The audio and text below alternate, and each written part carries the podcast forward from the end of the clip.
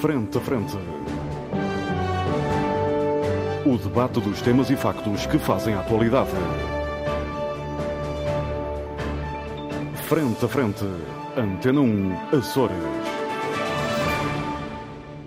Olá, muito boa tarde. Seja bem-vindo à grande informação na Antena 1 Açores. Este é o programa Frente a Frente, um programa de debate. Os nossos convidados permanentes são Paulo Ribeiro, Paulo Santos e Pedro Pinto estão comigo aqui nos uh, nossos estudos, não é bem estudos, enfim, numa sala do auditório do Ramo Grande, na Praia da Vitória, onde estamos bem distanciados uns dos outros, distanciados fisicamente, não socialmente. Um, e o Gerson Bento, que se junta a nós a partir dos nossos estúdios em Ponta Delgada, onde está sozinho e abandonado e, portanto, não há uh, qualquer uh, perigo. No fim deste nosso debate, uh, o Gerson Bento terá um livro para propor aos açorianos. Entretanto, nós faremos um debate sobre um tema que eu reputo da maior importância, tem a ver com a eutanásia. Portugal aprovou a eutanásia, falta saber o que fará o Presidente da República, se vetará, se mandará para o Constitucional, para o Tribunal Constitucional, ou então se deixará passar. A eutanásia portuguesa foi aprovada com 136% dos votos dos deputados presentes na Assembleia da República, o que dá 62% de votos. Uh, votaram a favor 95 deputados do PS, o Bloco de Esquerda, o PAN, o PEV, a Iniciativa Liberal e, e uh, duas deputadas não inscritas e também 14 deputados do PSD. Contra votaram 54 deputados, sendo do PSD, do PCP, do CDS, do Chega e também nove deputados uh, do eh, PS. O assunto não teve, aparentemente, que eu me tenha percebido, grande discussão na sociedade uh, portuguesa e levantam-se questões importantes que têm a ver com a existência ou não de cuidados paliativos que possam desmotivar as pessoas de eventualmente quererem pôr fim à vida, uma das questões centrais no debate, segundo me tenho apercebido. Há países, poucos, que já aprovaram a eutanásia, muito poucos até, são Holanda, Bélgica, Luxemburgo, Suíça, Espanha. Os Estados Unidos não aprovaram a eutanásia, mas em cinco estados é possível o chamado suicídio um, assistido. O Canadá aprovou a eutanásia, o Uruguai e a Colômbia têm uma solução diferente. Despenalizaram aquilo que chamam o homicídio piedoso, que é uma coisa uh, interessante. A Austrália também tem algumas formas de eutanásia e a Nova Zelândia. Em alguns casos não, não são os países completos em todos os Estados, mas apenas alguns Estados, dada a natureza federal de alguns destes países. Eu começo por si, um, Pedro Pinto, suponho que também fez o juramento de Hipócrates, o que lhe dá um, o que lhe coloca um problema relativamente à, à, à eutanásia. Qual é a sua opinião, uh, não só sobre a eutanásia, mas também sobre o processo conforme ele uh, decorreu em Portugal. Muito bom dia, Armando. Bom dia a todos os colegas de debate e uh, todo o auditório da, da Antena 1. Um, o Armando, ao introduzir o tema, introduziu, uh, e, e, bem, um, aqui a questão de que um, isto foi um tema muito pouco debatido, ou praticamente nada debatido, na sociedade civil. Aliás, como interessava que não fosse. Uh, todos nos recordamos de, de, do processo do, do aborto, da legalização do aborto. E, portanto, eu creio que uh, não interessava a alguns políticos que uh, o processo da eutanásia fosse semelhante ao aborto, porque seria expectável que o fosse se a sociedade civil tivesse tido oportunidade de, de intervir, de ser auscultada. Eu não considero que estamos perante um avanço. Eu acho que estamos perante exatamente um retrocesso civilizacional. Uhum. Então, explique, por favor. Muito bem. Hum, eu compreendo o sofrimento de algumas pessoas, que não serão assim tantas, hum, quando estão perante uma doença incurável ou um estado de saúde que os incapacita de tal forma que eles são totalmente dependentes de alguém e compreendo toda a carga emocional e psicológica que pende sobre estas pessoas e sobre os seus familiares que cuidam deles. Mas temos que perceber uma coisa. Obviamente que, à medida que o, os avanços tecnológicos e os avanços científicos ocorrem, obviamente que é possível à humanidade eh, alcançar coisas que há 50, 60, 100 anos era inalcançável. Ou seja, uma doença incurável hoje, amanhã pode não, não, não ser. Pode não ser. E o que ah, há uns anos atrás era uma morte garantida, hoje já não o será. Como Eu lembro, por exemplo, a SIDA. Por exemplo, o quando, a SIDA. Quando a SIDA surgiu, na década de 80 do século passado, ai Jesus, que era uma, uma coisa que ia dizimar, ia dizimar a, a humanidade. Houve pessoas que morreram, muitas, mas entretanto já se evoluiu de tal forma em fármacos que hoje em dia as pessoas convivem com a SIDA.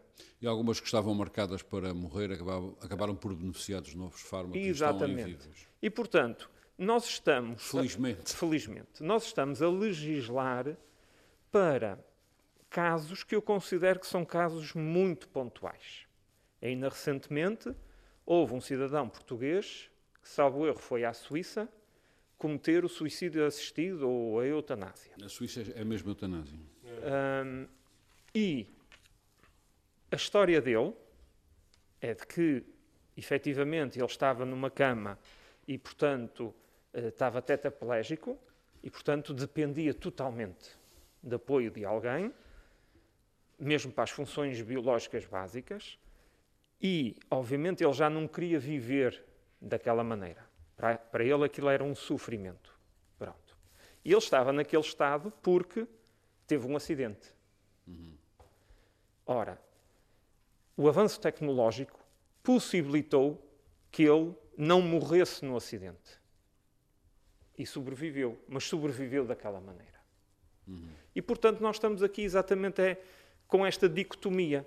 Uhum. Por um lado, nós temos os avanços tecnológicos e científicos que nos permitem operar quase que milagres, e por outro, precisamente por esses avanços, há alguns casos há em que as pessoas ficam vivas, mas ficam totalmente dependentes. Percebo que o Pedro Pinto não concorda, portanto. Eu discordo, claro. Uhum. Discordo. E lembro aqui uma questão que não vi aflorada tão pouco durante todo este processo, que se chama testamento vital. Eu ontem fui procurar o processo legislativo do testamento vital. O testamento vital é uma coisa que começou em 2009, uhum.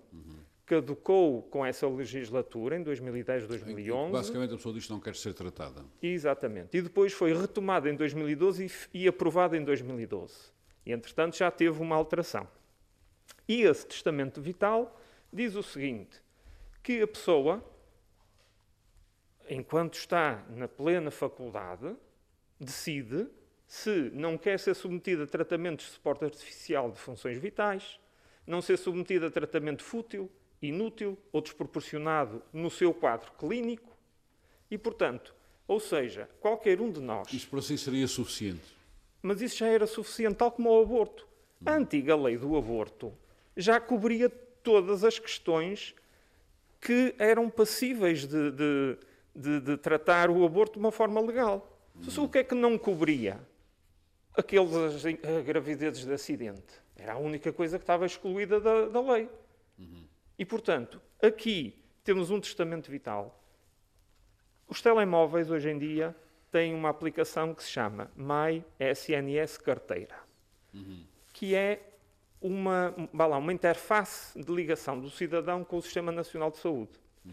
Por exemplo, quando hoje em dia as receitas já são todas eletrónicas, quem tiver essa aplicação no, no telemóvel recebe nessa, nessa aplicação, recebe a receita que o médico acabou de passar. Uhum. E tem lá os medicamentos. Um dos separadores desse MySNS carteira é o testamento vital.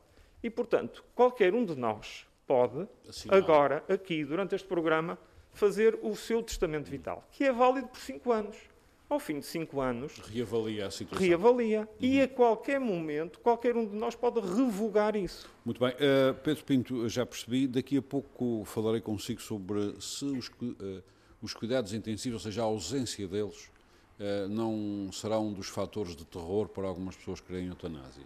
Mas daqui a pouco já falaremos sobre isso. Paulo Ribeiro, qual é a sua opinião sobre a eutanásia? Portugal, se a eutanásia passar no Presidente da República e no Constitucional, Portugal fará parte de um pequeníssimo grupo de países que ou têm eutanásia ou suicídio assistido, ou então, curiosa expressão, despenalizam o chamado homicídio piedoso. a sua opinião, por favor. Bem, boa tarde a todos. Um, essa questão de pertencer a um grupo pequeno ou um grupo grande, penso que não é não é o fundamental e, e às vezes as discussões das coisas pecam precisamente por aí, ou porque não queremos pertencer a um grupo pequeno, ou porque ou porque queremos pertencer a um grupo grande. E este tema da eutanásia é um daqueles, como tantos outros, que é muito fácil ou é dar-se a extremismos e, e a extremismos fáceis e a argumentação, e a, e a argumentação simplista. E como em qualquer argumento, uh, argumento simplista, uh, ou extremismo, radical, radicalizar os discursos, fica uh, o espaço do meio, fica o espaço do meio vazio em que podemos encontrar soluções equilibradas.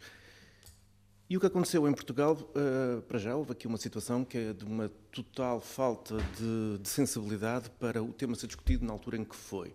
Penso que discutir uh, o tema da eutanásia, ou a mesma pouca discussão que em houve, cima em cima de uma pandemia onde as pessoas, infelizmente, estão a morrer às centenas, e as pessoas, e os que não morrem, uh, correm o risco de, de, perder a vida. Se calhar foi penso, por acaso. Diz, diz. Se calhar foi por acaso. Não sei, também não se, há coisas que não se podem adivinhar e eu também não quero fazer esse juízo de valor. Eu não quero fazer esse, esse, esse juízo de valor. Mas o que é certo é que. O problema, Paulo, é que a história pode dar alguma razão ao Paulo Santos. A história é terrível. Mas enfim. Já lá vou, já lá. O, debate, o debate inicial foi antes. O debate na, na, na generalidade, a votação na generalidade foi, eh, foi, foi, antes, foi antes.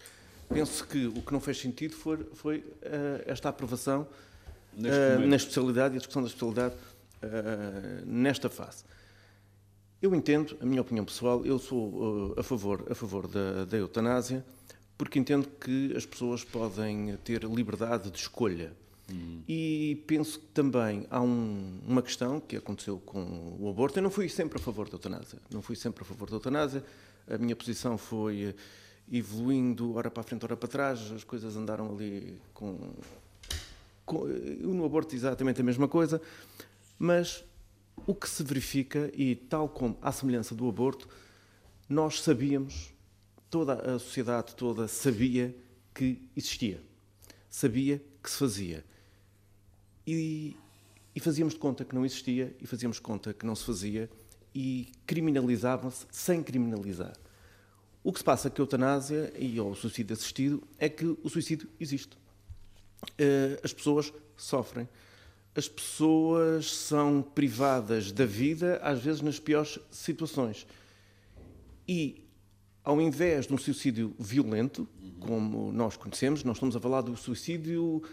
Assistido. Eh, estamos a falar. Eh, não, não estamos a falar do, do suicídio por razões que não tenham a ver com, com doenças incuráveis ou sofrimento atroz. O por questões suicídio ocorre, apenas o suicídio. Exatamente. Depois não quer dizer apenas o suicídio porque estamos a, estamos a fazer é quase como se tivesse ah, uma coisa, ah, é só um suicídio. Não, não, não é só um suicídio. Mas temos de ter categorias de linguagem mas para temos, mas temos de ter categorias. Mas, é, e, e, isso acontece. No caso da SIDA, isso acontecia. E no caso de outras, de outras doenças, assistia. Se é possível... A SIDA é hoje, uma, felizmente, uma doença crónica apenas. É uma doença crónica, mas em alguns casos com enorme sofrimento enorme também. Sofrimento. Consequências. Uh, consequências e às vezes há o prolongamento da vida só porque sim, uhum. com forte sofrimento para as pessoas. E é nesse sentido, uma vez que os cuidados paliativos não são necessariamente aquilo que melhor funciona, ou pode funcionar em alguns casos, noutros não, uhum. a eutanásia... Já, já falaremos de cuidados paliativos. A, a, questão da eutanásia, penso que eu não, eu não diria um, um, um avanço civilizacional, porque quando pomos as coisas nesses, nesses termos, uh, estamos a, a, Paulo, a, classificar quem é que é mais Paulo civilizado Roberto, e menos é, civilizado. Não é e, e, é esse problema, e é esse problema que nós temos tido, que quando determinados temas são introduzidos na uhum. discussão pública e política, ou partidária, passamos a ter os avançados civilizacionais e os atrasados civilizacionais. Nós estaremos a entrar na chamada é um cultura da morte de que falam alguns documentos da Igreja Católica. Bem, a cultura da morte já existe, até porque nós uh, atualmente olhamos para, para aquilo que assistimos em, em, relação à pandemia e a nossa preocupação é quantos é que morreram. Ah, morreram 10, ah, que bom, podiam ter sido 200. Uh, uh, e neste momento, para nós, os números da morte, nesta altura do campeonato, são números tão frios como coisas simples da vida e olhamos para a morte e para os infectados uh, com a maior já frieza. Eu recordo-me que no início da pandemia, em, eh, em março, em março do ano passado, em pânico olhávamos para, para as morto, notícias, bastava, bastava o morto e entrávamos em pânico. Hoje em dia aparecem 200, aparecem 300 e foram muitos. Mas pronto, mas pronto, uhum. estamos, estamos melhor com a, com a, com a Muito Alemanha. Portanto, neste Alemanha, momento não, a evoluiu, a a sua pressão, ao... pelo que percebo, a sua pressão sim, evoluiu sim, não de ser contra a eutanásia para ser a favor. Sim. Uhum. Muito bem. José Sambento, quero também a sua uh, opinião sobre a eutanásia. Ela não foi, uh, apesar de tudo, muito discutida em uh, Portugal. na Assembleia da República passou quase com maioria absoluta, passou com 62% dos votos e agora o espaço de manobra do Presidente da República não é assim muito grande face um, a este peso na aprovação, os 62%. a sua opinião sobre a eutanásia qual é? Olha, Armando, eu queria começar por, por referir que este é um tema particularmente sensível e, e acho que, que divide muita gente. Uh, são temas que têm que ser, embora uh, compreenda que sejam da consciência de cada um, são temas que têm que ser tratados com uh, algum cuidado. E eu começava por dizer que, compreendendo que as instituições democráticas naturalmente não podem suspender a sua atividade, e devem continuar eh, a exercer os seus, as suas funções de acordo com a normalidade possível no período em que estamos. Eu acho, que, todavia, que nós atravessamos um período particularmente sensível. E acho que não, não foi uma decisão particularmente feliz aprovar essa legislação nesta altura. Eu bem sei que isto é um, um argumento conservador, eu não me insiro nesse campo de, de sensibilidade e de opinião, Uh, nunca é oportuno para mudar nada, uh, não é disso que se trata. Uh, acho que esse sinal que é dado é um sinal em que a classe política de alguma forma parece estar, parece ter perdido o contacto com a realidade. Isso não me parece particularmente positivo. Quanto ao, ao tema em si, eu tenho uma. Eu tenho, deixe-me interromper só para introduzir aqui uma, sempre, uma, questão, uma questão interessante que pode contribuir para o seu raciocínio. Tenho um amigo que é um intelectual de alto gabarito. Uh, que outro dia, eu estava aliás a falar com ele sobre este programa que ia fazer sobre a eutanásia. Ele dizia: Ah, eu concordo com a eutanásia. Uh, agora, não sei se quando chegar a minha vez vou concordar, ou seja, o homem é efetivamente um ser de paradoxos complicado. Mas, ah, mas, ah, mas, mas é assim, é assim, mas dá eu quando eu digo eu concordo, é para eu próprio hum. ter a liberdade de escolher. Para sim ou para não. Uh, e acho que não estou no direito de dizer aos outros, tu não podes hum. escolher. Muito bem. Sim. São menos. Bem, uh, quanto ao assunto propriamente dito, eu tenho uma posição uh, que não é uh, muito comum em, em mim. Uh, não, porque eu gosto de ser muito claro e muito coerente. Eu vou explicar o, o que é que. Não, não tem qualquer tormento. Ou seja, finalmente o José Sambento não sabe muito bem se não sim sei, ou se não. sei, eu vou explicar, sei. Vou, vou, vou, distinguir a coisa em dois planos. Em primeiro lugar, uh, dizer que sou sensível e acompanho o argumentário antropológico, filosófico uh, da eutanásia. Ou seja, uh, em termos muito sintéticos, uma, um conceito eh, de cidadania muito avançada em que há a perenidade da dignidade humana perante um uhum. sofrimento intolerável e um quadro clínico incurável, irreversível e terminal. Uh, são situações extremamente sensíveis e, eh, e eu compreendo esse argumentário uh, que eu acho que é, uh, na essência, profundamente altruísta e humanista, por mais que isso possa ser polémico, e eu tenho consciência que isso é polémico. no entanto. Não, e por isso esse, esse, uhum. essa linha de pensamento, uma linha progressista, que é o meu campo político e onde eu me insiro, um, e, e, queria aproveitar isso para referir que essa corrente, que é no fundo a, a gênese das diversas propostas, acabaram por ser apresentadas cinco propostas que depois foram uhum. de alguma forma consensualizadas uh, numa versão final. Uh, a legislação prevê um quadro uh, absolutamente excepcional. Nós não estamos aqui a falar da vulgarização da morte, de. Uh, Por exemplo, ver, na Holanda, a partir dos 12 anos, pois, qualquer pessoa Holanda, pode aceder a não, não é bem assim, ou seja, a lei uh, prevê uh, a eutanásia num quadro absolutamente excepcional.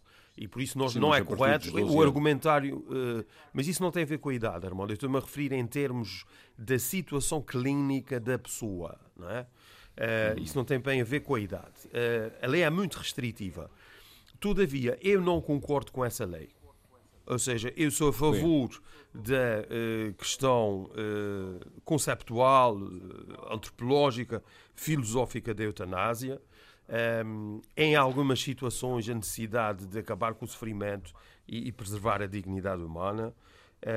E a lei é muito clara sobre isso. A pessoa tem que estar num quadro de sofrimento intolerável eh, e num quadro entanto, clínico incurável, irreversível, terminal e tem que ter um grau de consciência para tomar essa decisão. do que está a fazer. Mas mesmo entanto, assim, não concorda. não- eu não aprovava essa lei. Eu não votava a favor dessa lei. Porquê? Não aprovava porque eu acho que há hum, dispositivos nessa lei que não me deixariam eh, não, Por me exemplo? não, e não me deixariam tranquilo. Não, em não termos deixariam de à vontade. Como, por não. exemplo, Os mecanismos. A lei é extremamente complexa. Eu, li, eu tive Uhum. o cuidado de ler a lei. Eh, a lei é extremamente complexa. eh, Aliás, tem uma eu acho que durante o processo o- o doente desiste. Pois, a ideia a da lei, a lei tem uma enorme. é a- a Eu acho que a lei- é tem um- a lei tem uma enorme complexidade técnica. eh, O que reforça aquilo que eu já aqui disse, de, eh, no fundo, prever a sua aplicação num quadro absolutamente excepcional. Eh, e repito e reafirmo, eh, isto não é uma legislação para vulgarizar a morte de pessoas. então não concorda doentes. porque ainda não percebi porque é que não concorda. Não, porque eu acho que a lei é extremamente complexa do ponto de vista técnico, o que, o que de certa forma se percebe, mas eu tenho sérias dúvidas sobre a aplicação dessa lei.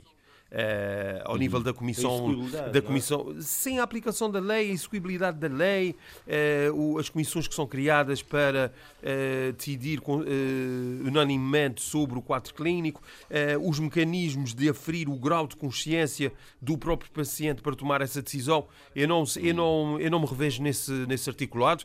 Eu sei que houve muita gente que trabalhou intensamente para fazer essa lei, procurando consensualizar cinco projetos diferentes. Eu não retiro mérito eh, e eu tenho um pouco de experiência sobre esses processos eh, e reconheço que é muito difícil e as pessoas normalmente eh, não, não demonstram grande apreço por esse trabalho invisível que é feito.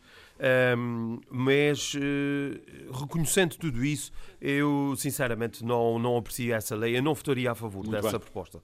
Votaria obrigado, contra. Também não, não acho que isto seja matéria para abstenção. Houve cinco ou seis abstenções. É para votar, respeito, para não. votar Eu votaria contra essa lei. Muito bem, muito obrigado. Paulo Santos, hum, tem aqui duas matérias eh, de análise. Por um lado, eh, tem a sua opinião pessoal sobre se concorda ou não com a eutanásia, mas também tem uma lei que é o seu campo. Hum, é uma lei que não é a primeira pessoa que o diz, o que já sabendo acaba de dizer que é uma confusão muito grande. Qual é Eu não disse dupla isso, Armando. opinião Você, esse- Não, não, você eu gosta muito de ser tradutor do que eu digo e depois, eh, às vezes, eh, às vezes eh, só faz a geneira. Permita-me. Não, não, foi uma simplificação de raciocínio. Pois, Não, não, não, não, não, não, não, eu tenho que fazer exegese. da- É que já, sim, sim, sim. eh, que é uma das ciências Quando a gente não quer perceber o que vai dizer, fala-se next chef. Transforma. Eh, bom, bem. eh, cumprimentos a todos, antes de mais, bom dia. Bom, eu começaria antes pela, pela questão do enquadramento da questão do ponto de vista até eh, do direito comparado, Uhum. eh, que o Armando citou alguns países nos quais eh, a morte permitida, autorizada, São várias, desejada, várias fórmulas. por várias fórmulas, países, e se verificarmos com atenção, Inclusive, aqui- inclusive o homicídio piedoso, que é uma expressão que eu nunca tinha mas, ouvido. mas, mas estruturalmente aquilo que interessa ao quadro, vá lá, geopolítico, se quisermos eh, dizer assim, no qual nós nos inserimos, nós eh, reparamos logo numa coisa. Países com uma cultura política, não estou a falar de religião, atenção, eh, cultura política protestante, é? aquela durante a Idade Média. Aprovam isto com uma certa facilidade. Precisamente. Calvinistas, luteranos, apesar da Igreja Luterana não ser propriamente, literalmente ou ostensivamente a favor da eutanásia, a cultura política do Norte da Europa, eh, em que há uma certa pega à individualidade. Isto, Paulo ao- Santos, deixe-me dizer isto aos nossos ouvintes, embora lhes possa parecer escandaloso, isto porque há uma determinada cultura em que o homem, o, Hum. o homem eh, só serve enquanto serve. Ou seja, só serve enquanto serve à economia. Quando deixa de servir efetivamente à economia, pode ser Sim, dispensável. mas- Não se diz isto. Pro- Não se diz, mas, mas isto lê-se a partir mas, dos eh, textos sim, fundamentais sim, precisamente, e depois percebe-se nas leis que Bom, são aprovadas. A cultura, a cultura protestante, cultura política, volto a repetir para não haver aqui. Bem, Também se não concorda comigo, pode dizer. Não, não, não, mas já. já eh, a, a cultura protestante, que no plano político, porque na, na, na, na Baixa Idade Média nós temos aqui uma. Enfim, uma, o, o, que, que é a proveniência de, lá, da história da Europa, etc. Nós temos uma, um, portanto, um- uma luta política entre um mundo que está para trás, enfim, com um certo contexto de Estado, ou de não existência de Estado, Não e um outro novo em que começam a existir Estados. Olha, a própria concepção de Estado é o que está na base disso tudo. E aquilo que os luteranos, os calvinistas, os povos da Europa, do norte da Europa, eh, têm tendência a, a legislar acerca desta matéria, tende a ver o homem como uma parte separada, eh, destrinçada de tudo o resto. Enfim, e eu penso que isto é um modo errado de colocar as coisas. Porque a questão fundamental aqui não é a individualidade, nunca foi a questão de individualidade. É a posição do Estado face à situação concreta que estamos aqui a debater. Isso é que é o ponto central. O ponto central aqui, dessa discussão toda acerca desse o ponto correto, pelo menos na minha, na minha, na minha perspectiva, é esse. É o que é que o Estado faz perante esta situação ou esta possibilidade. E agora, o que é que há a dizer sobre isso? Bom, nós temos. hum, as pessoas não estão todas na mesma situação. De vida, de condição económica, de condição social. Abrir a porta a uma situação de facilitar, de certa forma, a morte, eu tenho para mim, com quase toda a certeza, que nas classes mais desfavorecidas, mais pobres, em que os cuidados de saúde são mais dificilmente Esse será cam- um, um caminho a, a considerar. mas não foi considerado. Não foi considerado, nem foi debatido, nem nunca sequer foi, foi, foi levantada a questão a esse nível. E isso é uma questão muito importante, porque eu tenho quase a certeza que será mais fácil alguém que não terá acesso a certos cuidados, aqui o Pedro Pinto falou muito bem, situações de, de avanços científicos em que certas doenças, cá, deu o exemplo da SIDA, mas eu posso dar muitos outros, podíamos ficar aqui o dia todo, nos últimos 20 anos, até mesmo na área das neoplasias, houve avanços ultra significativos nas últimas décadas, e portanto, eh, eh, há Não- pessoas... Não estão ao alcance de todos. Não estão ao alcance de todos. E, e, e, e estes contextos legislativos, de certa forma, abrem a porta a coisas extremamente perniciosas. Por um lado, a possibilidade de, em camadas sociais menos aptas ao recurso a meios de saúde ou, ou- ou a, ou a cuidados de saúde, eh, enfim, pode, pode fazer aumentar. Podem encaminhar para Podem encaminhá-los para isso. E, e pronto, e depois há um outro aspecto também que, que também eu não, eu não gostaria de deixar em colma, que é o seguinte, é que, eh, portanto, eh, bom, eh, um, o- o- o- a- a- legislação e esta lei em concreto, e isto indo ao segundo ponto da, da- da pergunta do Armando, é extremamente complexa. É complexa por dois fatores. Primeiro, porque foi preciso albergar uma série de tendências e uma série de, de perspectivas e de sensibilidades num único, num único pacote legislativo.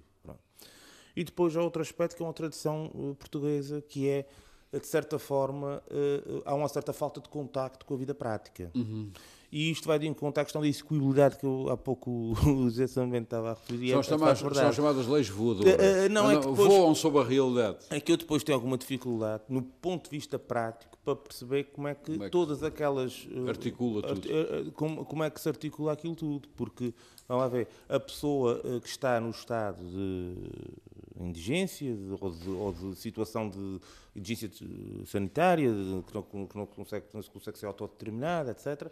Esta, essa, é, enfim, é uma situação em que eh, eh, há logo um problema aqui de esclarecimento. Eu, eu eu- eu digo, reparem bem, vejam bem que grande parte das doenças terminais, neoplasias, a SIDA, outras, enfim, por aí fora, hum, concomitantemente também implicam a existência de uma depressão, muitas vezes. Não estou a dizer que é sempre, mas em muitos casos, o quadro clínico, eh, que a gente costuma chamar vulgarmente terminal, também é acompanhado por um quadro depressivo. Até pelo sentimento de que E, a coisa e está a num acabar. quadro, e num quadro depressivo, será possível alguém eh, ter uma visão esclarecida e perspectivada sobre a sua situação concreta? Por exemplo, nós, não estou a comparar as coisas, mas nós, por exemplo, temos uma norma no Código Civil, que é o chamado negócio usurário, que diz que é nulo. Portanto, a doação de alguém em estado portanto, estado terminal a outra pessoa. Aumento, portanto, aumento perturbado também está lá. Precis- Precisamente porque a questão aqui é precisamente essa, é perceber até que ponto é que há a, a- a- portanto, a- a- posição da pessoa em concreto na É racional. é racional e não é só ser racional, que eu acredito que a pessoa esteja capaz de perceber a realidade e de encarar. As pessoas que estão com depressão não estão doidas nem estão, nem estão, nem estão incapazes para raciocinar acerca da realidade, mas há coisas que lhes tornam o espírito, há aspectos que se calhar sem a depressão podiam ter outra solução do Tomariam ponto de vista Não, e da as pessoas procuram é, é livrar-se do sofrimento que Pronto, estão e tendo. para, e para concluir, eu diria E a que... solução acho que não pode ser a morte. Não, e, e- e o ponto que eu chegaria é Pode precisamente ser este. o é, suicídio, como em E alguns ponto- casos acontece. e o ponto- E depois, depois temos situações de suicídio violento Sim. que, além, da, de- além de- da violência em si, põe em causa toda um- Hum. uma comunidade, toda uma comunidade, designadamente os familiares, que têm que lidar com a situação e não criam, não criam um problema só para, para- quem morre, até Hum. porque aí o problema Acaba. acaba, não é? Uh, mas cria um problema para os, para, para os outros todos. E numa situação de um suicídio uh, assistido, ou de eutanásia, mas no caso concreto do suicídio assistido, São coisas diferentes. são, São co- coisas. Por, por isso é mas- que, por isso é que eu, por isso é que, que eu falei, porque a, a questão da depressão, de acordo com, com- com o que está previsto, com a- a- tem que haver uma avaliação de um psiquiatra sim, mas e, isso- o, e o psiquiatra. Mas, por exemplo, nesta Sim, lei da sim, mas- mas deixa-me só- deixa-me o só psiquiatra não é obrigatório. Não Esse é, é, que é o não. problema. Não é por, por isso é que eu falei no assunto. Só Mas deixa, mas Mas, deixa, tens, mas, mas tens a avaliação dos, especial- do- dos especialistas. Não, não, que não tens. dizer que Calma, não, deixa-me só, não. só concluir. Não, não. Dizer que não, Não, e não. e não- tu não- só não tens um médico a Foi por, intervir isso, neste processo. foi por isso que eu falei na questão E só psiquiátrica. se esse médico achar Sim. é que consulta o médico da especialidade da doença da qual a pessoa está padecendo. Eu falei nisto por E essa razão. se, só se algum destes dois médicos achar, é que há a intervenção do psiquiatra para fazer a avaliação psiquiátrica. Pronto. Quando eu acho que a avaliação psiquiátrica devia estar à cabeça. Pronto, mas... É- Pedro, bem. e, e não se deixar resume aos hospitais concluir. públicos. Pronto, é, é, eu, eu, eh, a questão foi muito por, Con- por essa, conclua, foi por essa conclua. razão, foi por essa razão que eu falei nessa questão, precisamente por aí.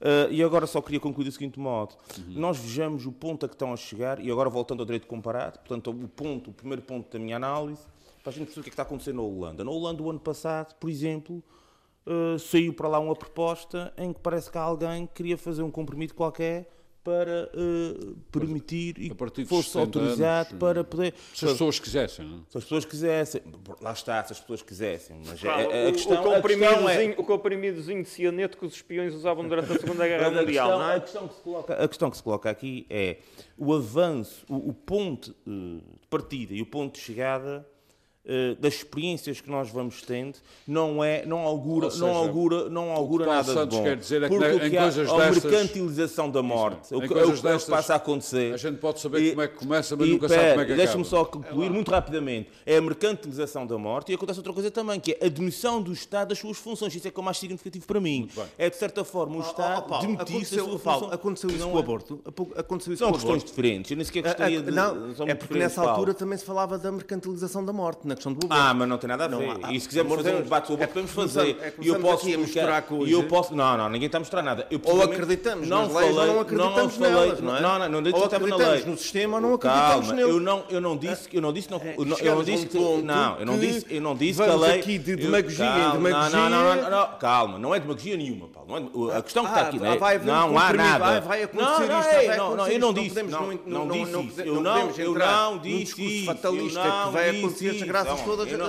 Mas eu não disse isso, o que eu disse, não, eu não disse Ah, isso, é, eu é não, outra- eu não atenção, disse uma isso, coisa- eu uma disse, coisa não tem nada a eu ver com não, eu não disse Ou melhor, uma coisa não impossibilita a outra, porque atenção, há situações Eu em que não, não não, foi não é? nada, não foi nada disso que eu disse. Meus o que eu disse, por isso é que eu falei. Não, já Calma, estás a falar então deixa-me haver um então, compromisso. Meus senhores, vamos, eh, Então ver, meus eu senhores, vamos fazer, vamos, Então, eu falei, a em direito e- comparado. Paulo e Paulo. Falei em direito Atenção. comparado. Vamos fazer o seguinte, vamos Se fazer é o seguinte, Eu não disse isso. Ah, homem, consegue. mas eu não disse isso, Tanto para um amor de Deus. meus senhores, vamos fazer o seguinte, Paulo explique-se e, o- pronto. e o Paulo pode ter direito depois a uma réplica. Pronto, então é assim. Eu- quer dizer, Paulo Santos Por e Paulo alguma, Ribeiro. por alguma razão, eu comecei pela questão do direito comparado. Naturalmente que eu não disse que esta lei que abre a porta já, de imediato. ou no- O que eu disse é que, se olharmos para aquilo que são os exemplos dos países nos quais nós temos uma ligação cultural e civilizacional mais próxima, os efeitos daquilo que existe até agora, das legislações que foram aprovadas, não é bom e leva-nos, de facto, no sentido de responsabilização do Estado,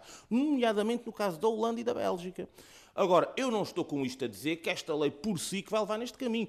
Eu acho é que, volto a repetir, só para finalizar, tendo em conta aquilo que aconteceu em alguns Estados, nos quais foram, os quais até foram usados como exemplo, volto a repetir, porque até então algumas intervenções de algumas pessoas, até agora isto não foi muito discutido, mas pelas, de concluir, algumas tem que pessoas ligadas à feitura desta lei, to- tomaram como exemplo somente estes Estados. Portanto, se esses exemplos são de facto tidos como relevantes para a aprovação da lei, portanto, estes exemplos, o caminho que levaram não é bom. Muito bem, Foi muito que eu obrigado, disse. Paulo Eu não Santos. disse que a lei em Um si minuto, Paulo que- Ribeiro. Uh, um minuto para. Não, eu só queria, só que- porque uh, o Paulo Santos falou na questão, na questão de isto abre caminho que já estamos a falar na existência de um comprimido. Não, não, foi Atenção, na Holanda, não é cá. Na Holanda, está Pronto. bem, mas o assunto foi falado como, como comparação e é aquilo que podemos levar. É porque se formos por aí, tudo pode levar a tudo. Quantas tudo pessoas levar a falaram na. Holanda como exemplo de eutanásia ao longo dos últimos anos? É quase tudo. É quase sempre a Holanda, é quase sempre o exemplo Tá bem, mas a coisa. Holanda serve de exemplos para, para tudo. Tudo o que seja, tudo mas- que seja questões, tudo o que seja questões que fogem à linha, à linha dita normal ou à, lita- à- à linha mais convencional, e não- e eu volto a referir, eu não estou a falar que o caminho é um avanço civiliza- civilizacional, é uma alteração e é uma abertura de uma possibilidade de liberdade. É a questão da liberdade individual e é por esse caminho Mas, e é por Paulo, esse caminho e é por esse caminho Já lhe dou e é por esse caminho minuto. que eu quero que, Conclua, que- por que eu entendo que é a, a- a- a lei da, da eutanásia ou a autorização da eutanásia Caminho. ca- caminha. É por aí que é a liberdade individual para se evitarem precisamente a questão, a questão do- dos fins de vida violentos, dos fins de vida em sofrimento extremo e muitas vezes e muitas vezes um, um sofrimento que é provocado por uma hum, por uma forma artificial de fazer de conta que se está a tratar e não se está. Porque também sabemos que muitas vezes estão a ser, a ser dados, a ser feitos tratamentos que já não fazem sentido nenhum e são extremamente violentos para quem Muito está a obrigado. ter um fim de vida entendido neste o seu caso. ponto de vista. Pedro Pinto, um minuto também para acabarmos Mas, com Paulo, este hum, subtema na eutanásia. Nós sabemos que os cuidados paliativos em Portugal eh, são incipientes. Já falaremos dos cuidados paliativos, a é o a nosso tema E, seguinte. portanto, eu temo bem, eu temo bem que com estas soluções se possa usar isso, mesmo que não declaradamente, como desculpa ou como motivo para não avançar no sentido dos cuidados paliativos. Tem a ver é com a nossa sociedade, a organização da sociedade. Que sociedade é que nós queremos? Queremos bem. ter uma sociedade em que cuidamos de nós todos ou queremos ter uma sociedade... Porque assim, provavelmente isto não nos vai afetar a nós, estamos todos nas casas dos 40, 50 anos, mas nos nossos filhos ou nos nossos netos, a mentalidade da sociedade já vai ser muito diferente. E será que nós vamos querer deixar uma sociedade em que as pessoas nascem para trabalhar e quando termina a sua eh, prazo de validade para trabalho é dispensável? é Essa- isso que nós Mas queremos ninguém está deixar. Essa expressão Mas ninguém- aplicada mas a um ninguém- ser humano Mas é ninguém muito, está a muito falar complicado. disso. É Isso é, muito- não, simplificar a questão. Isso é, sim- isto é uma, uma visão Eh, simplista Não, mas no da limite- questão, porque ah, no, no limite, limite- lá vamos nós ao limite. Ah, mas é No- que na Holanda, Ah, ao, abrigo, Holanda. ao abrigo dessa bendita, Lá vem a Holanda. dessa bendita Ah, lei da, de da- da despenalização, estás a perceber? Isto abre uma caixinha de Pandora muito perigosa. Quantos velhinhos é que, eu- é que foram. Ah, oh, ah, oh, Pedro, pelo amor de Deus, quantos velhinhos não vais dizer que daqui a bocadinho pões na o- Holanda? pões o cartaz Foi noticiado há meses. velhinhos? Foi noticiado há meses um médico. E quantos velhinhos existem em Portugal a morrer à míngua sem ninguém tratar deles e sem ninguém lhes dar nada? Ah, Mas isso é diferente. Mas Isso é diferente. É, é é então o problema. E é isso- é que é o problema. Mas é isso que eu não quero levar. isso Eu não quero levar aos extremos de um lado e do outro. São visões não, não. simplistas, Mas isso tanto uma como a a nossa outra. sociedade Por isso para é que eu não sermos solidários uns com os outros. Muito bem. Estás a perceber? Ah, para não senhores, abandonar os velhinhos. meus senhores, Agora, temos que avançar. Coisa, diver- Conclua, coisa diversa é o abrigo de uma lei. Ao abrigo de uma lei. Tem paciência, Pedro, tem paciência. Vamos matar velhinhos. Não, não é vamos matar velhinhos. Ah, pelo amor de Deus. Não é vamos matar velhinhos. Mas faz sentido o caso nenhum. Não está em tribunal nenhum. por alguma razão. Na o Holanda, caso. na Holanda. Sim, foi lá o caso. Tá, mas casos em tribunal existem em todos os Mas lados. em não é? Portugal ainda, a lei ainda não está em vigor. Não, Exatamente. tá, não, não, não. Ainda Ainda, não. falta, Não, ainda, ainda falta, não. ainda Ainda falta, falta, ainda falta Presidente. Ainda falta um purgatório grande. Ainda falta, ainda falta. José Sabento, um minuto também para concluir este subtema, que é a opinião geral sobre a eutanásia. É sensível a algum destes argumentos? Mudou de ideias, entretanto, ou não? Não, não mudei, mas eh, Não. há aqui um aspecto que, que eu queria acentuar. Eh, a lei não, Uhum. apesar de eu ter dito que não, não votaria a favor dessa lei, ou melhor, que votaria contra, para ser bem claro, Contra. a, a lei ehm, eh, institui um quadro de absoluta excepcio- excepcionalidade para o Não recurso à eutanásia.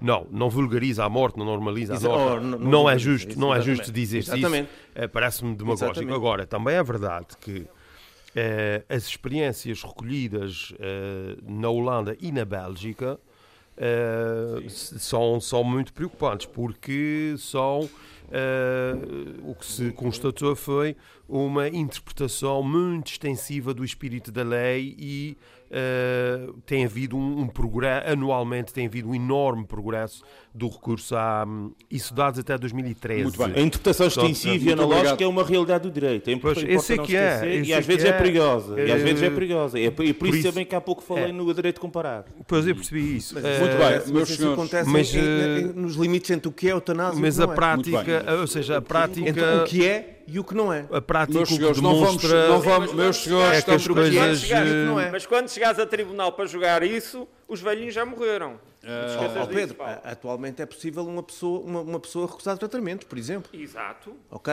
através Pode, do, pode do testamento vital.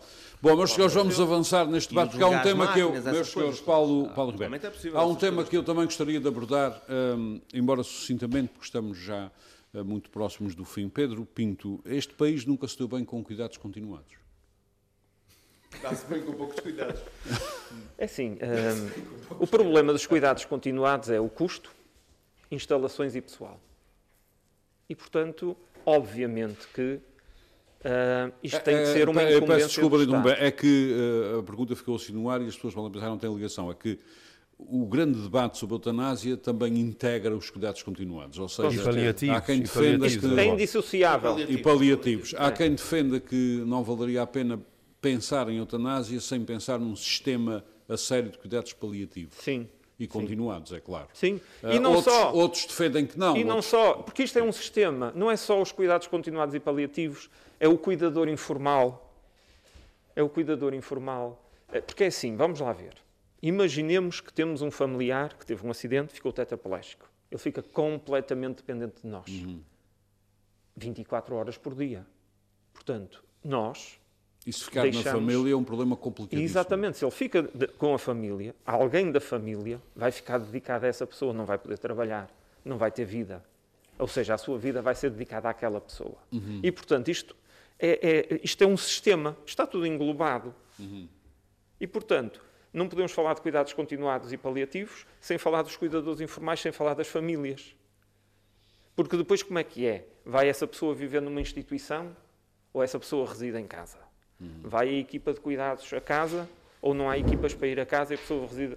Portanto, nós simplesmente não temos no país este sistema E montado. nunca resolvemos esse E problema. nunca o resolvemos, porque isto, obviamente, que envolve um grande investimento. E, portanto, isto tem que ser um compromisso da sociedade, não é de um partido político, é de todos. Muito bem, obrigado Pedro Pinto. Uh, Paulo Ribeiro, com um sistema de cuidados uh, paliativos, cuidados continuados e paliativos, é assim que se põe que é a expressão correta, É, exatamente. Mas, uh, e, e paliativos a funcionar bem neste país, uh, haveria hipótese de pensar na eutanásia de outra maneira, eventualmente com mais calma, com os anos mais calmos? Talvez não se pusesse a questão. Não, eh, é assim, eu acho que as coisas eh, complementam-se. eh, a questão do- dos cuidados paliativos eh, eh, é muito importante, mas todas as questões de eutanásia não têm necessariamente a ver só, só com a existência ou não do cuidado, do- dos, cuidados, dos cuidados paliativos. Até porque, até porque eh, em situações extremas, em, em situações extremas de incurabilidade, de incurabilidade e de não haver qualquer perspectiva de, de- de cura ou tratamento, eh, não é só a questão dos cuidados paliativos. A, cuidados- a questão dos, dos cuidados paliativos e daquilo que o Pedro falava dos, dos cuidadores informais, informais Portanto, não resolve, vai o, mais, não resolve não o caminho resolve, para a morte. Não resolve o caminho para, para a morte, até porque para lá vamos todos. Não é? Até porque para lá vamos todos e vão adoçá-lo e se calhar, e provavelmente, retirará, e retirará algumas pessoas do caminho da eutanásia. Não, não, estou a dizer que não, que não tire, não estou a dizer que não tire. Eu penso é que, além de... Não, está, não, não estão dissociadas, mas também uma não é necessariamente uh, uh, consequência, uh, consequência, consequência da outra. A questão dos cuidados informais, a questão dos, dos cuidadores informais. Há um problema neste país que é, já vem de há vários anos, que tudo se resolve atirando dinheiro para cima dos problemas. O problema é que o dinheiro não é atirado para onde deve. Todos nós, provavelmente, temos situações, ou conhecemos, de que a questão dos cuidadores informais dá-se dinheiro à pessoa que cuida e o problema está resolvido e daí o Estado lava as suas mãos porque a pessoa recebe... recebe é preciso um sistema que funcione. É preciso um sistema que funcione e é preciso gente especializada a fazer isso. Porque, muitas vezes, o cuidador informal não tem qualquer tipo de formação. Não, uh, o único, a única formação que tem é da ligação, da ligação emocional, normalmente, ao, ao, ao doente, ao idoso. Ou ao doente ou ao dinheiro ou ao dinheiro, ou ao dinheiro.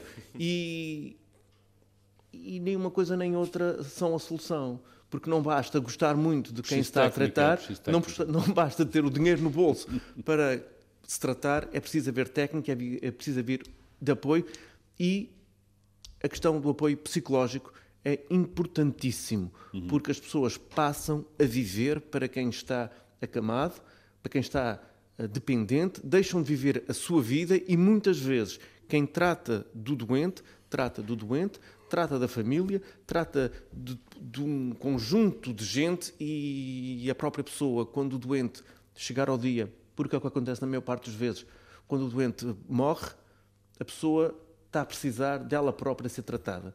E isso é um, um tema que tem que ser fortemente debatido. Conheço, tem que haver.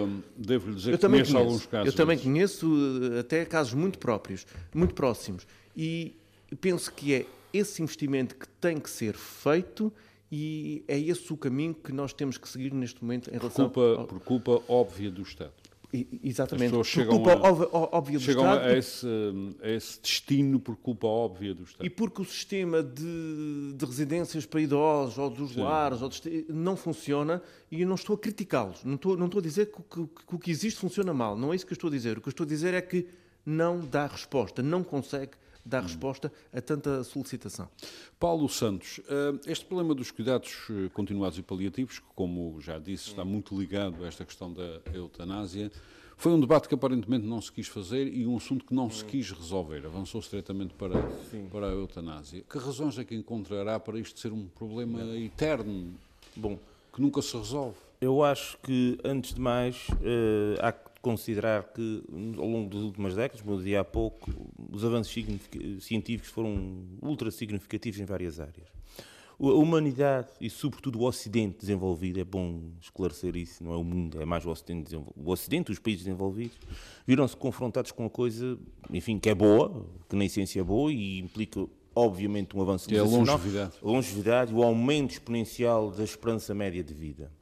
Ora, no contexto dessa, dessa, dessa questão, até mesmo na sua pureza, vá lá, factual, sem aqui laios ideológicos de um lado e do outro, a gente chega à conclusão que, se calhar, a discussão, por uma questão de lógica, a discussão inicial tinha que ser em torno precisamente da questão dos cuidados, dos cuidados continuados, dos cuidados que as pessoas podem ter já depois de uma vida muito longa e que se calhar há 60 e 70 anos atrás a questão não se colocava porque a pessoa naquela circunstância, com aquela doença já não estava viva. Uhum. Portanto, eu acho que aqui a questão não é, não é de complementariedade, eu discordo, eu acho que é de é, a, lei, a, questão da eutanásia tinha, quando, se a discussão se alguma vez se colocasse, tinha que ser sucedânea face à questão inicial essa sim fundamental de o que é que se faz com pessoas que hoje, que nos dias de hoje têm uma longevidade muito maior do que tinham há anos atrás com aquelas mesmas patologias. Portanto, esta questão nunca se fez.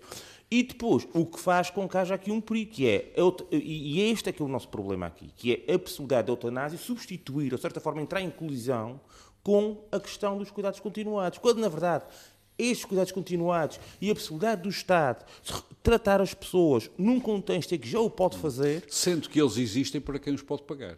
É o que, pois isso vai de encontro ao que eu disse há pouco, precisamente. É que Atenção, a- essa a- questão... os cuidados continuados, a- em muitos casos, o fim de vida e o fim de vida e que não é abrangido pela eutanásia não tem nada a ver com questões de doença Não, terminal. não, não, não, não tem, mas eu não falei em paliativos por outra razão. Eu não Por falei isso em é que- paliativos por outra é que razão. a questão da- porque da os- diferença entre uma coisa e outra, porque não mas- é necessariamente Não, mas, mas dos paliativos, por exemplo, eu deixei de fora os paliativos por uma razão. É que é muito. É, é, é manifestamente ínfimo hoje as situações concretas em que as pessoas, quando comparadas com o geral dos casos, Uhum. em que as pessoas estão noção de cuidado paliativo no sentido de que não há solução que estão ali à espera para morrer. São poucos, felizmente, dados os avanços científicos, tudo aquilo que foi a evolução dos últimos 20, 30 anos, sobretudo aí. Recordam, a leucemia nos anos 80 ou 70 Era a morte, era a morte, morte em pouco Sim, tempo. muitas das doenças que nós Hoje a leucemia é uma doença que tem uma sobrevida muito significativa, convido todos, todos Algumas vocês. formas de leucemia são crónicas. Não, até. não, mieloide, linfócitos, lá qual for, houve eh, avanços ultra significativos. E as pessoas hoje é quase uma doença crónica, até mesmo as formas mais graves. É um exemplo que eu dou de uma doença que nos anos 80. É, é. As é. leucemias agudas são mais complicadas. Uh, são complicadas, mas eu conheço pessoas com leucemias agudas, uh, linfóides, que são Uhum. as piores, e que já estão vivas já há 10 anos, por exemplo, coisas que há... que é há- muito bom. Nos anos 70, 80, ele estava morto Muito era bem, imenso. tenho que concluir. Portanto, concluindo, a questão aqui é esta, é que eu penso que esta discussão acerca dos cuidados de saúde, na sua essência, devia ser questão precedente e devia ser questão essencial e substantiva. Uh, antes de sequer, da gente, eu admito, numa questão de debate democrático, a gente pudesse levantar a questão da eutanásia e da morte, medicamente assistida. No contexto democrático, obviamente que nunca, não, não ajeitaria essa, essa possibilidade. Mas, sempre sucedânea de uma outra discussão muito mais relevante, precisamente para evitar que a eutanásia venha bem. substituir de forma grotesca aquilo que são as necessidades e as obrigações que impendem sobre Muito o bem, Estado. muito obrigado. Já é Sambento. Daqui a pouco tem um livro para nos propor, mas antes disso, este problema dos cuidados continuados e paliativos é um problema perene nas nossas sociedades. não é? Bem, eu queria aqui fazer. eh, Nós normalmente olhamos para essas coisas com a perspectiva do copo vazio ou do copo meio vazio ou meio cheio. Eu acho que até agora os colegas estiveram aqui a falar um pouco na, na, na perspectiva do copo meio cheio. Eh, Não, ah, há umas experiências de cuidados paliativos e continuados, mas, Sim, mas o que eu queria- ah, estão longe de ser generalizadas à população. Pois, mas eu queria eh, ver a perspectiva do copo meio cheio. Ou seja, eu acho que Mas tem que ver depressa porque ainda tem um livro. Sim, eh, eu queria eh, só deixar aqui um reconhecimento eh, e, e distinguir duas coisas. O- A rede de cuidados continuados eh, tem muito a ver com doenças crónicas e, e é desenvolvida em unidades de saúde e em inúmeras IPSS pelos Açores fora. etc. Em inúmeras IPSS por esses Açores fora. E acho que nós fizemos um grande investimento nessa parte. Há insuficiências, há problemas, é verdade, mas também é justo reconhecer-se o grande progresso que, o, que Uhum. os Açores viveram. A, a- a- questão dos cuidados paliativos eh, é, um, é diferente e tem a ver com eh, fases terminais da vida, aquele momento em que se nota que a pessoa tem um diagnóstico já eh, feito, é um, um quadro terminal e, e a pessoa tem um percurso de lentamente ir-se apagando, em que o padrão de apagando a, vida é luz X. que, a luz que ilumina a vida.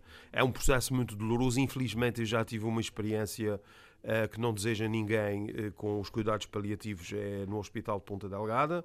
Eh, é um serviço que eh, faz um enorme esforço, ainda tem uma dimensão que precisa de, de ser aumentada, mas eu acho, e deixo aqui também uma palavra a todos os técnicos e a todas as pessoas que trabalham nesses eh, serviços, acho que nós temos que ter também essa perspectiva construtiva.